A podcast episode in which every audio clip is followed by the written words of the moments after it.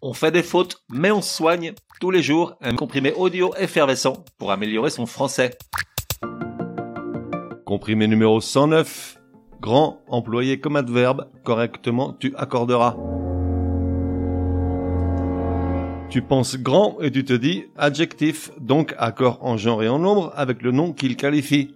Mais grand peut également être un adverbe, et là, tu t'en doutes, ça se corse un poil. Il y a plusieurs mots comme ça dans la langue française qui défient la règle de base qui nous serine depuis des millions d'années qu'un adverbe est invariable. On a par exemple grand, seul, frais, large, quatre adjectifs qui, employés comme adverbe, peuvent dans certains cas s'accorder en genre et en nombre avec le nom auquel ils se rapportent. Il y a aussi le cas de tout, mais là c'est infiniment plus compliqué. J'avais fait un comprimé sur la chose, le numéro 31 si ça t'intéresse. Donc grand en tant qu'adverbe. Il chausse plus grand que son père. Elle voit les choses en grand.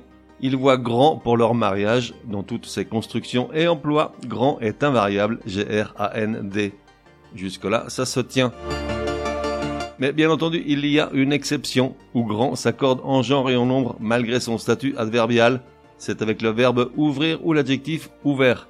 Exemple, ouvrir la porte toute grande, G-R-A-N-D-E, les yeux grands ouverts, G-R-A-N-D-S. Les fenêtres grandes ouvertes, G-R-A-N-D-E-S. Et ce qui nous mène à faire la faute, c'est-à-dire à omettre l'accord, c'est la liaison. Si tu as été attentif aux deux derniers exemples précédents, peut-être t'es-tu rendu compte que la liaison était toujours la même, grande ouvert ou grande ouverte, quels que soient les accords. En effet, même quand grand varie devant ouvert, il se prononce généralement comme s'il était invariable, on fait donc la liaison avec le D, ce qui laisse entendre qu'il ne s'accorde ni en genre ni en nombre. Erreur. Réparez donc. Merci qui Résumé du comprimé numéro 109.